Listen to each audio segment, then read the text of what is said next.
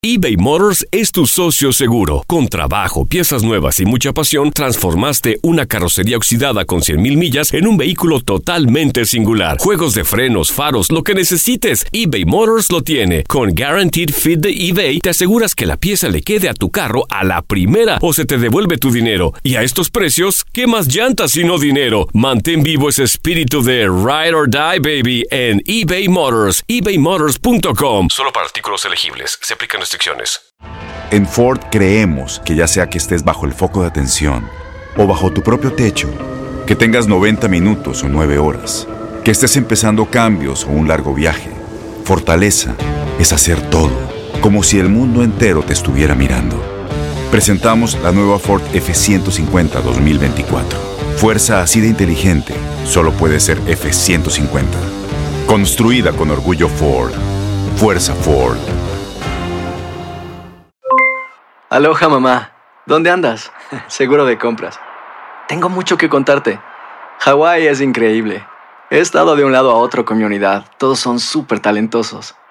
Ya reparamos otro helicóptero Blackhawk y oficialmente formamos nuestro equipo de fútbol. Para la próxima te cuento cómo voy con el surf y me cuentas qué te pareció el podcast que te compartí, ¿ok? Te quiero mucho.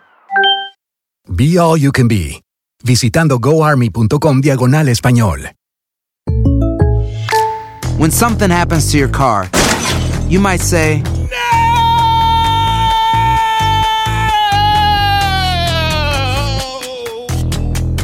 My car. but what you really need to say is something that can actually help. Like a good neighbor, State Farm is there. And just like that, State Farm is there to help you file your claim right on the State Farm mobile app. So just remember, like a good neighbor, State Farm is there. State Farm, Bloomington, Illinois. Conectando, conectando. Un podcast de Enrique Acevedo y una producción de Univisión y Euforia. Me llamo Jonathan J. Screen y estoy en Seattle, en el estado de Washington. Yo siempre desde pequeño estaba bien involucrado en las causas de la justicia social. Los, los temas del racismo y de la discriminación racial no solamente son temas aquí de los Estados Unidos. Me empecé a involucrar cuando vivía en Baltimore, cuando la muerte del señor Freddie Gray los sistemas que existen en este país, ya sea el sistema de educación, de justicia criminal y todas estas cosas, siempre, o sea, le afectan a la comunidad negra de una manera negativa. Eso no puede seguir adelante y lo que vemos en las calles en el día de hoy es la gente diciendo ya basta. En una forma, este presidente ha estado declarando guerra en contra de sus propios ciudadanos que es tiempo que demandemos justicia para nuestras comunidades y lo que queremos es cambio a nivel estructural. Que le dejemos de dar tanto dinero a la policía y que sigamos eh, invirtiendo ¿no? en los programas de salud, de educación en nuestras comunidades que nos ayuden a nuestra comunidad en este país salir adelante.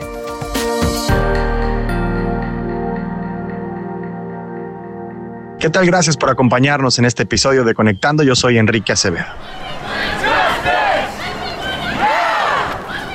Cuando hablamos de racismo, frecuentemente lo hacemos a la distancia, sin entender que es un mal que ha infectado a nuestras comunidades y que se manifiesta en nuestro lenguaje, en nuestras costumbres y en nuestras actitudes. Hay que ser parte de la solución y para lograrlo hay que empezar por escuchar las voces de la comunidad afrolatina y del activismo. Por eso hablamos con Jonathan Jace Green, un joven de 28 años en el estado de Washington. Esta es su historia. Bueno, Jonathan, eh, empezaría por preguntarte primero tu nombre, a qué te dedicas y eh, en dónde estás. Bueno, me llamo Jonathan J. Screen y estoy en Seattle, en el estado de Washington. Ah, me soy un organizador. Te preguntaba fuera de micrófonos por qué es importante para ti dedicarte justamente a esta labor de organización, de activismo y desde dónde llega esta vocación de dedicar tu, tu vida, eres bastante joven, a esta, a esta labor.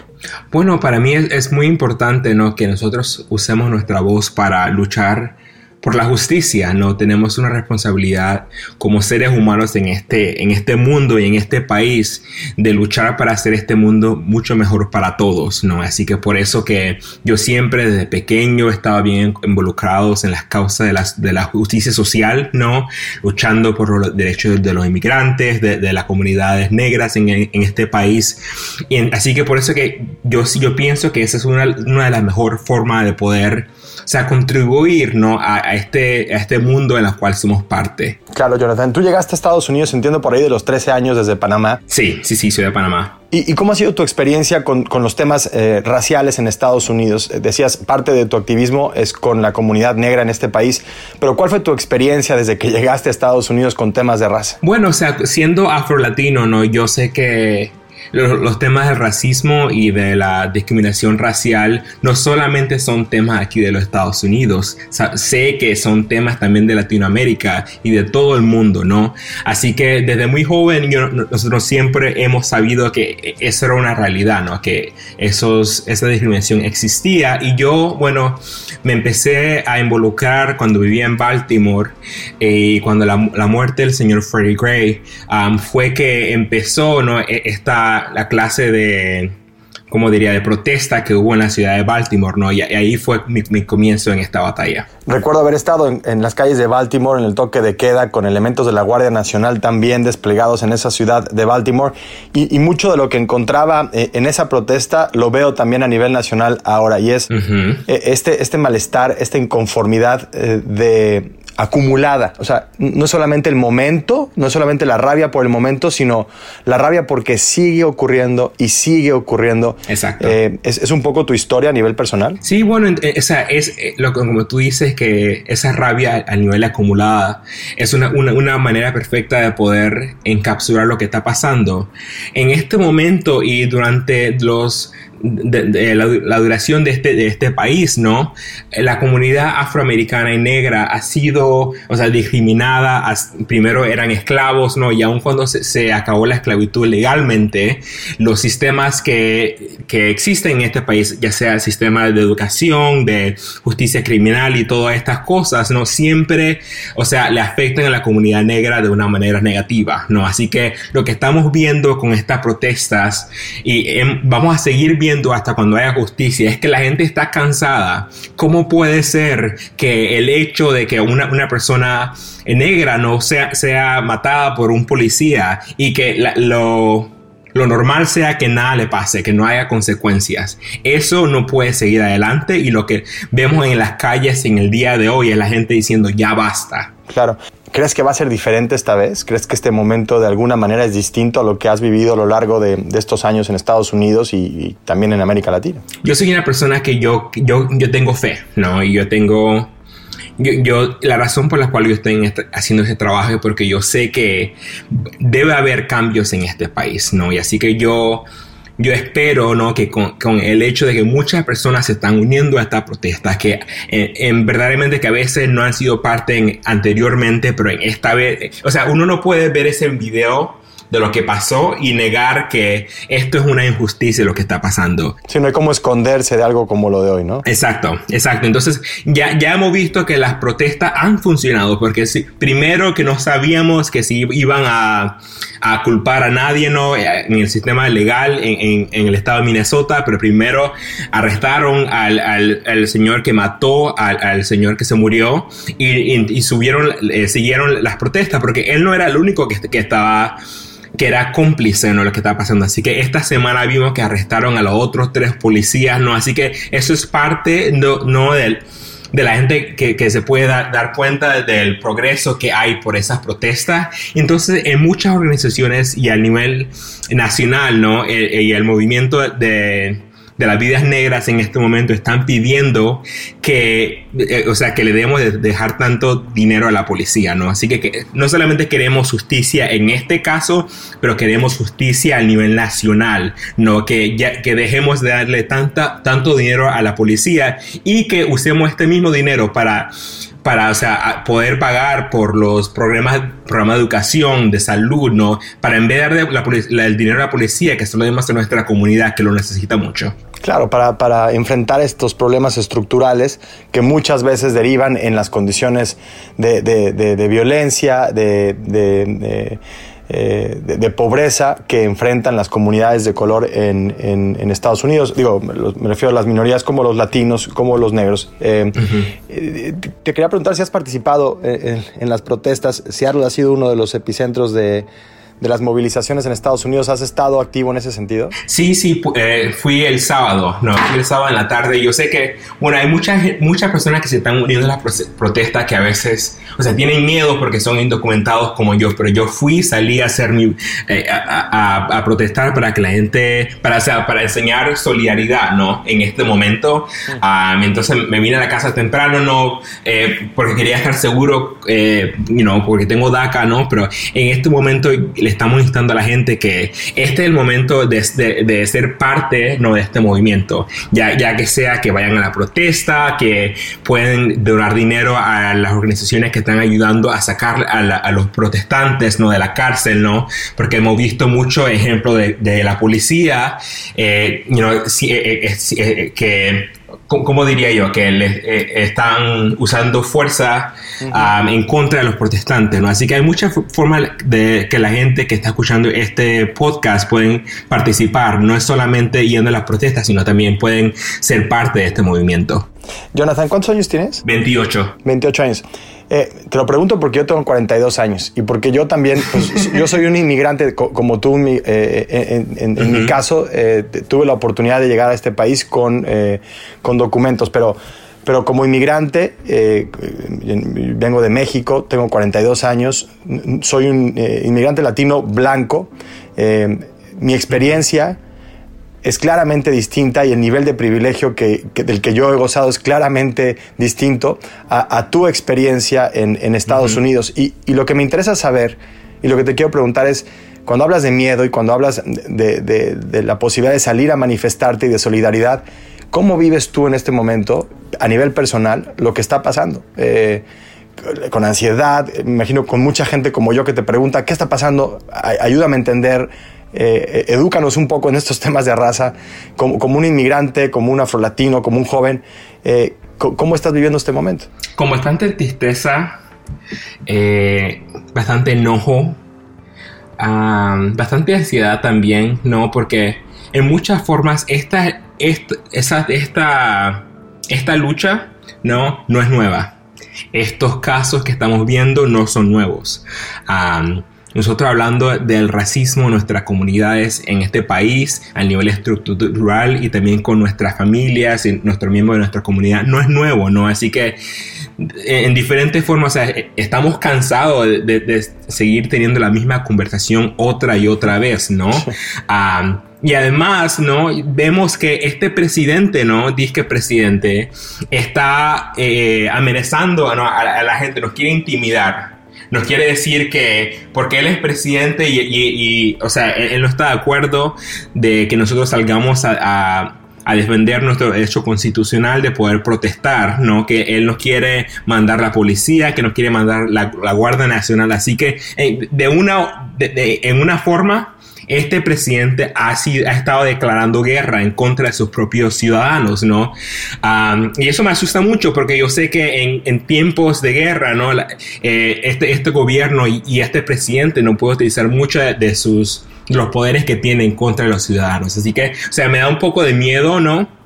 Y yo sé que yo sé que muchas personas se han enfocado sí en las protestas violentas, pero eso no, no, no, demuestra la totalidad de lo que está pasando. La gente que está diciendo ya basta, que es tiempo que demandemos justicia para nuestras comunidades y, ya estamos cansados de esta lucha. Es, es, tiempo de que haya un cambio. Y lo que queremos es no solamente un cambio en, en, en términos de lo que pasa con este caso, lo que queremos es cambio a nivel estructural, que le dejemos de dar tanto dinero a policía y que sigamos eh, invirtiendo ¿no? en los programas de salud, de educación, en nuestras comunidades, que nos ayuden a nuestra comunidad en este país salir adelante. Eh, eh, Jonathan, ¿cuál es el papel que crees que deben de jugar los medios, en este caso los medios de habla hispana en Estados Unidos? Hablabas de cómo se ha puesto a veces el acento y, y el foco en los hechos aislados de vandalismo que han ocurrido en algunas de las movilizaciones. Y lo digo, hechos aislados y en algunas, porque como subrayas, la enorme mayoría de estas manifestaciones han transcurrido en paz y con los propios manifestantes asegurándose eh, de, cuidar la integridad de su protesta. Pero, ¿cuál crees que es el papel de nosotros los medios y, no solamente viendo hacia adelante, sino eh, en los últimos días la cobertura que hemos ofrecido a nuestras audiencias? Bueno, o sea, hay diferentes diferentes ah, arenas, ¿no? Primero que todo, para mí, a mí me gustaría hablar del de rol, ¿no? De los medios de comunicación, de cómo hablan de las comunidades negras este país. O como no hablamos muchas veces. Exacto, exacto, ¿no? Que solamente habla de nuestras comunidades cuando se trata de crimen o de muertes, ¿no? Pero no hablan de, la vida que tenemos, ¿no? De, los logros que tenemos, de, la humanidad que tenemos, ¿no? Así que muchísimas veces yo veo que mi mamá cuando ve la, televisión en español, yo, veo que, o sea, no se habla de manera muy positiva de nuestra comunidad. Así que eso se, ha estado, esos sentimientos que mucha de la comunidad latina tiene en contra de los de la gente como yo, que somos negros, ¿no? Es algo de que se ha construido por años y décadas y generaciones, ¿no? Así que para mí es muy importante que los medios de comunicación utilicen este momento para reevaluar no su cobertaje, su, su, cobertura, no, para reevaluar ¿no? las clases de, de, historias, de la clase de programas que tienen, la clase de de personajes en la televisión que muestran, ¿no? Porque es muy importante para mí que la gente se vea a nuestra comunidad como personas humanas, ¿no? Que, con, con, personas que tenemos vida en total, no solamente que se hable de nosotros cuando morimos, ¿no? Así que sin, sin deshumanizar, sin criminalizar, ¿no? Exacto, sí. Así que eso es lo, muy importante. la, cosa segunda es que, bueno, ya que existe ese prejuicio, ya que existe el racismo, o sea, para mí el lo que los medios de comunicación tienen que hacer es que tienen que tener conversaciones, o sea, acerca del racismo en nuestra comunidad. Mucha gente, la gente, la gente solamente se, se enfoca en el racismo de la gente blanca en este país, porque tenemos que hablar que nuestra comunidad latina, ¿no? Y yo lo sé muy bien, uh, que a veces es racista en contra de nuestra propia comunidad, que, que los afrolatinos que, que, son, que estamos aquí en este país, ¿no? Y aún en Latinoamérica también. Así que para mí los medios de comunicaciones, especialmente los que están en español, tienen que, o sea, incluir esa clase de programa en sus o sea, en, su noticiero, en su, en, sus, en su cobertura normal, ¿no? No solamente en este momento. Así que para mí el trabajo que, que tienen que hacer um, es muy grande y es muy importante y, y es parte de nuestra lucha en, busca de la justicia, ¿no? Así que es muy importante que cambie.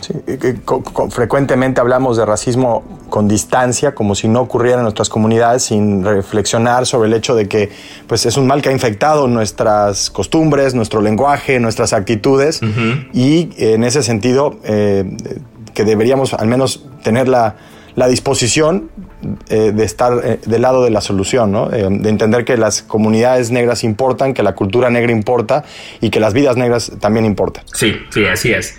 Y entonces la otra cosa es que a mí me gustaría ver que los medios de comunicación también curan, o sea, las organizaciones que, son parte de la comunidad latina que están haciendo ese trabajo para, o sea, construir puentes con la comunidad negra. Organizaciones como Mi Gente, ¿no? Que se, se han tomado la la tarea de, hablar y, de organizar a nuestra comunidad latina en, a favor de un análisis que sea con, la comunidad negra, ¿no? Que tenemos que hablar y, están haciendo ese trabajo día a día, ¿no? Así que me gustaría a mí ver los medios uh, de comunicación en español cubriendo esas clases de organizaciones que están en todo este país no haciendo trabajos que nos pueden ayudar y nos pueden eh, ayudar a seguir adelante. Pues Jonathan, a, título personal yo te agradezco eh, primero la generosidad con tu tiempo porque tal vez la gente no lo sabe, pero nosotros como periodistas eh, estamos tratando de, platicar o de entrevistar a alguien y, eh, irrumpimos en su vida y esperamos que nos contesten el teléfono y que nos regalen estos minutos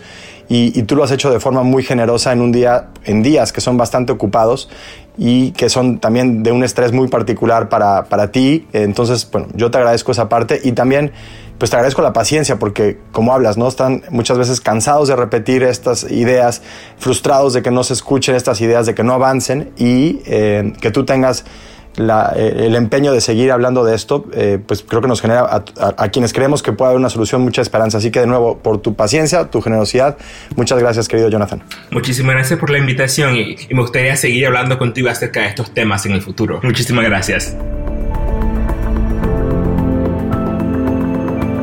Gracias por habernos acompañado en este episodio de Conectando. Yo soy Enrique Acevedo. Esta fue una producción de Univision y de Euforia.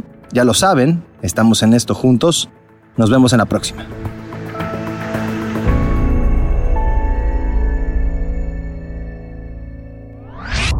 Conectando. Conectando. Un podcast de Enrique Acevedo y una producción de Univision y Euforia. Aloha mamá. Sorry por responder hasta ahora. Estuve toda la tarde con mi unidad arreglando un helicóptero Black Hawk. Hawái es increíble. Luego te cuento más. Te quiero. Be All You Can Be, visitando goarmy.com diagonal español.